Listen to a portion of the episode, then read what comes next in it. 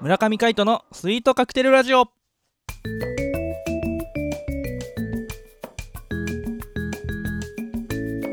スイートカクテルラジオ始まりましたこの番組はミュージシャンの村上海人とデザイナーの馬場翔一が音楽とデザイン時々何かについて語り合っていくトーク番組です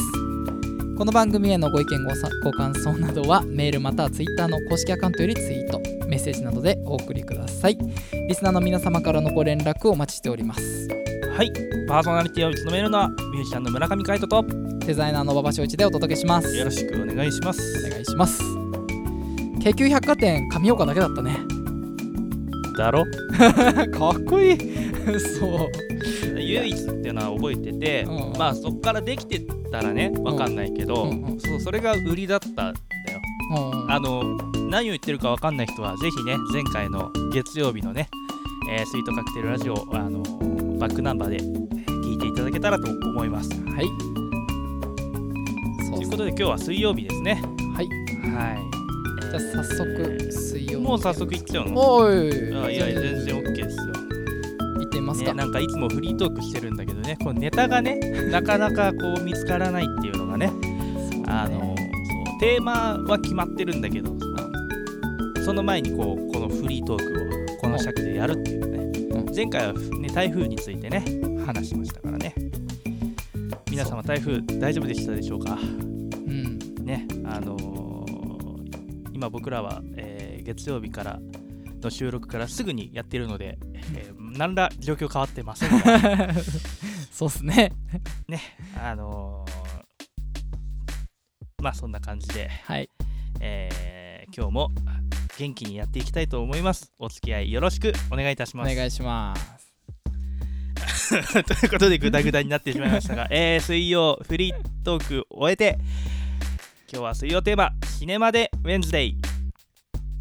世界で初めての映画は1888年に登場した無声映画そこから月日は経ち今現在映像と音には密接な関係がありさまざまなシーンに合う臨場感あふれる音楽動きとリンクした効果音など映画に音楽は不可欠となっておりますこの企画はそんな映画を題材に音楽とデザインの観点からトークをしていきたいと思いますはい。えー今回の映画はラブソングができるまでイエイということで、えーあらすじを少し。すそっうかり人気のなくなったはい80年代のポップスター、アレックスかっこヒュー・グラント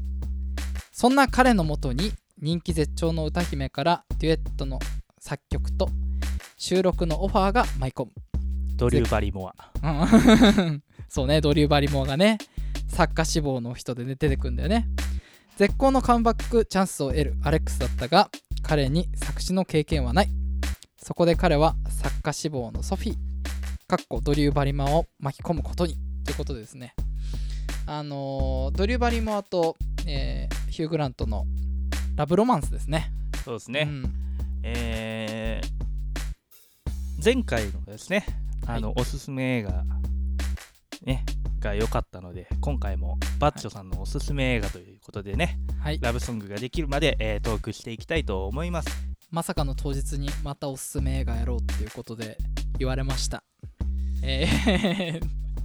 やっていきましょうこかれ、うんあのちょうど僕ら高校ぐらいの時の作品ですよね。そうだね2008年かぐらいだったよね確うん、かうん、もうちょっと前かもしれない。 2007年だ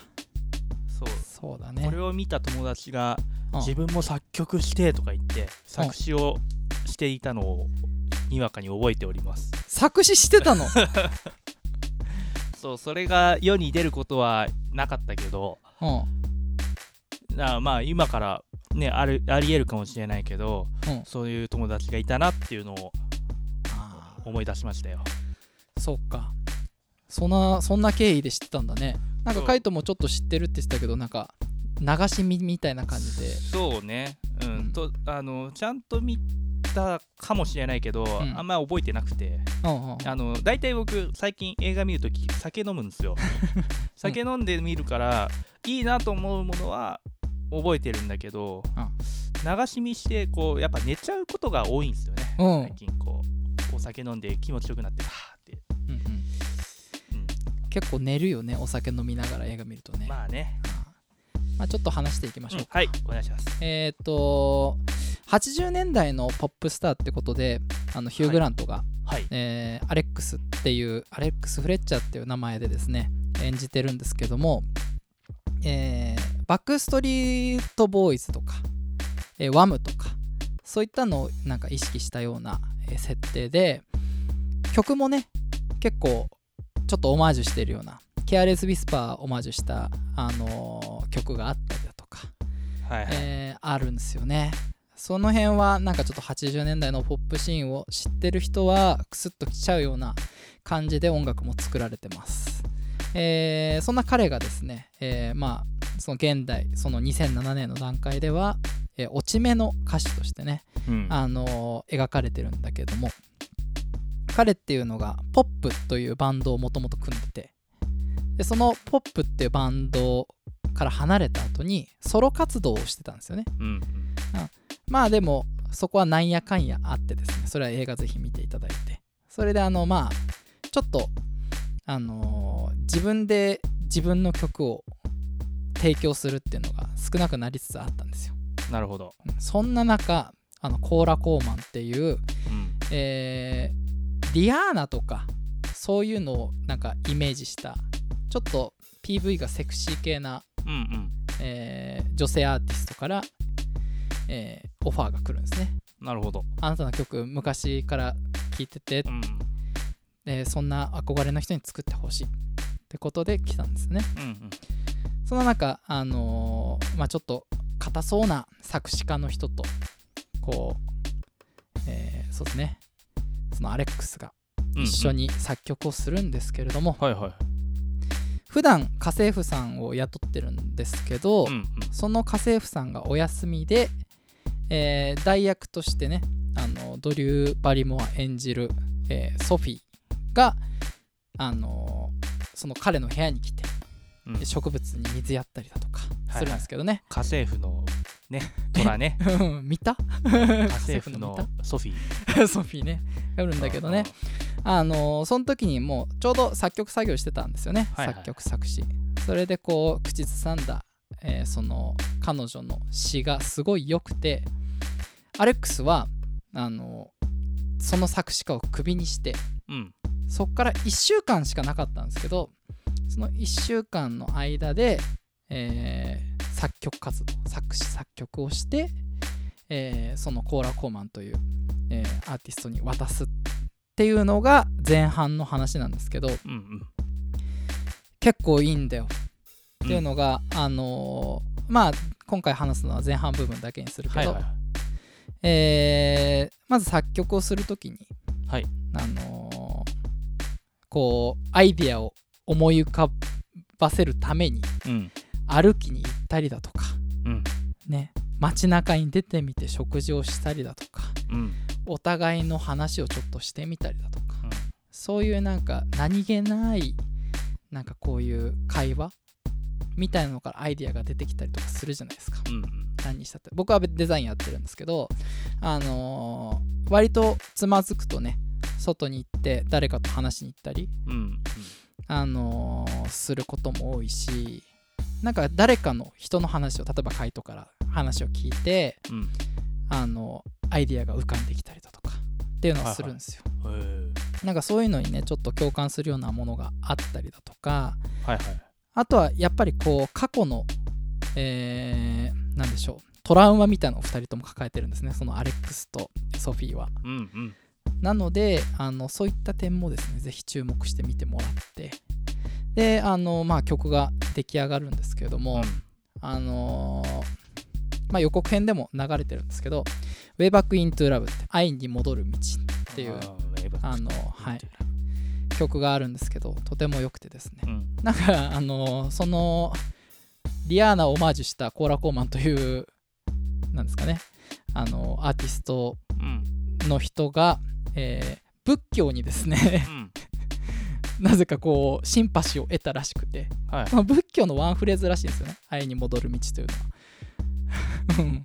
あーらしいねああなんかそんなようなうんシーンあったかもしれない そうそうそうそう「ブッダズ・ディライト」っていう曲があるんだけあーどなんかあのーね こうやって踊ってるやつでしょそうそうそうあーあー思い出した思い出したいやー仏教とは何だったのかって考えさせるようなねちょっとね笑っちゃうような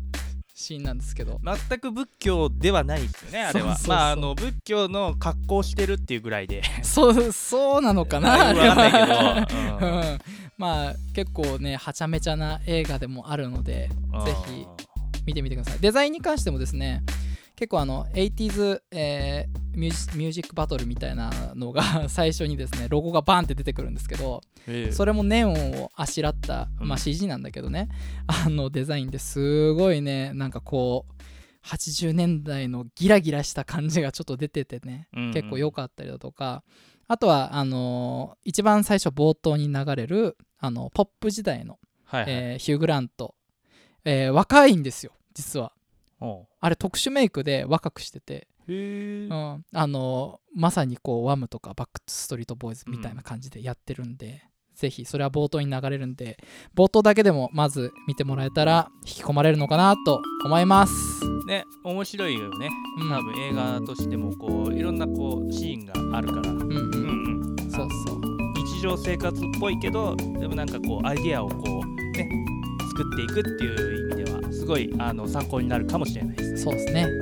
まあ普通にラブロマンスとして面白いので、うんうんあのね、あんまりこうネタバレしないで話そうと思ったら大変だけど、こんな感じです。はい、ありがとうございます。はいということで、ぜひラブソングができるまで、えー見てみてください。はい、お相手はミュージシャンの村上海人と、デザイナーの馬場正一でお届けしました。